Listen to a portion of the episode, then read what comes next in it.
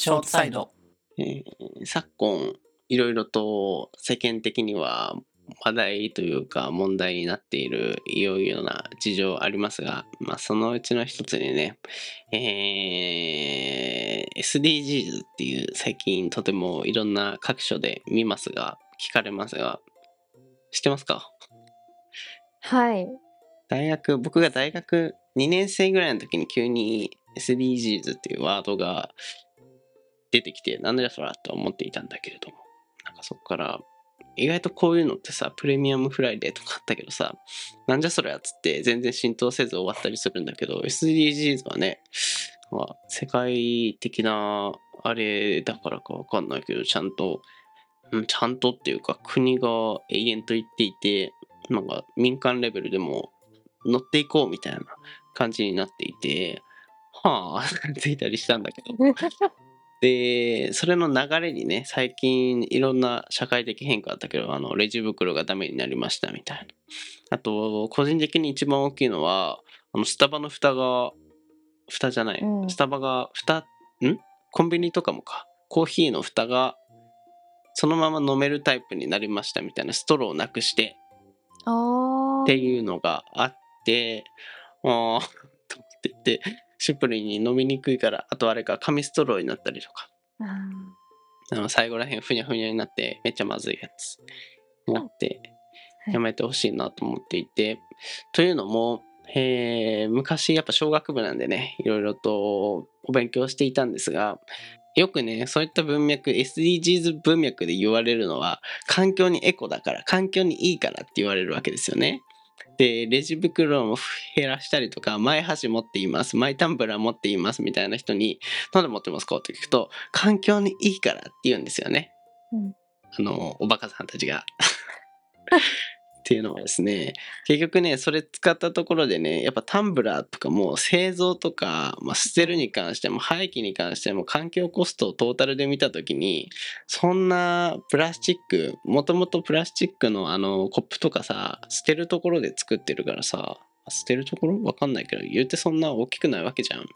ーんまあいろいろと問題あるのかもしれないけれどもで最あれなのがふスタバのふ蓋ストローに関してさそんなストローなくしただけでそんな環境が良くなるかっていうのは甚だ疑問なわけですよね。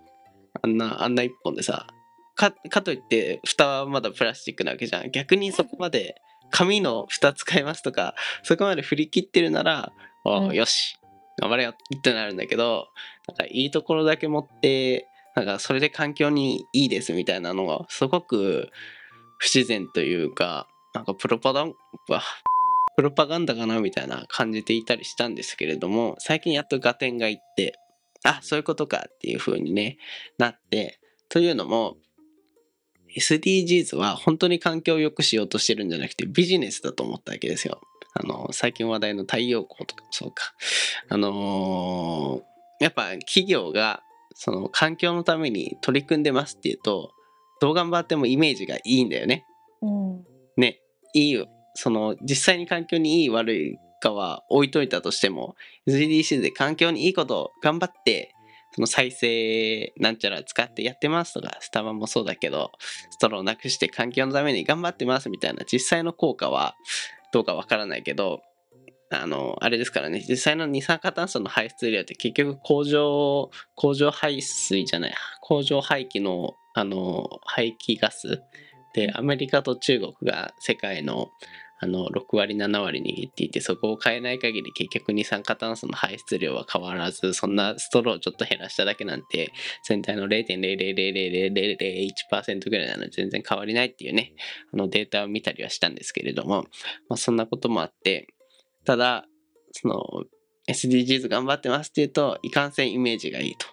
うん。いうことになり、そうなるといろいろと合点がいくところがあってあ言ったかな？重複する？スタバの蓋なしも環境のことは一旦置いといてあ間違った。その環境にいいか悪いかは一旦置いといて環境にいいですってなったおかげでやっぱスタバとしてのブランドイメージもあの美味しいコーヒーを出してるだけじゃなくて環境に対して取り組んでいるすごいクリーンな会社だってなって結局ねプラスに利益増収につながるんじゃないかみたいな。アップルとかも、あの再生アルミニウムをパソコンに使ってますみたいな。あれってなんか再生すると結局大変環境的にはめっちゃいいわけじゃなかったりみたいなの話聞いたんだけど、本当かは忘れたけれども。で、いいですみたいな。っていう感じ。いや、なんかすごいわかります。熱弁してしまいました。似てる似てるっていうか、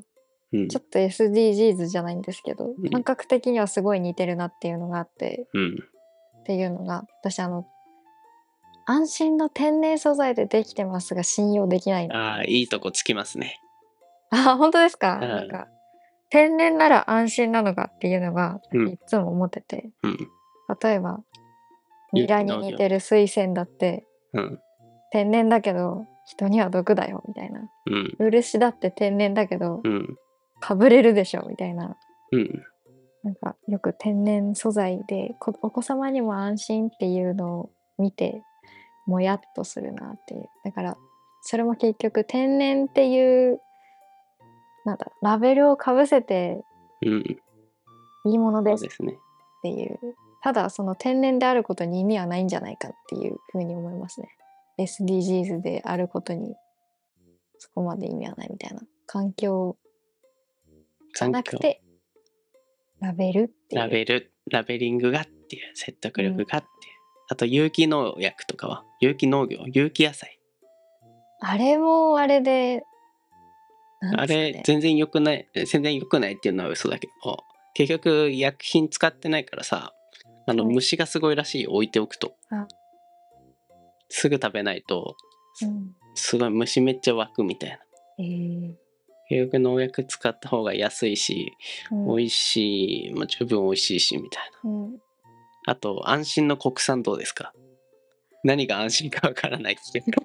日本国産です。安心のっていう文脈であの老人向けのパソコンとかさなんかあ家電製品とかにあかんと思いましたよ書いてあるけどさね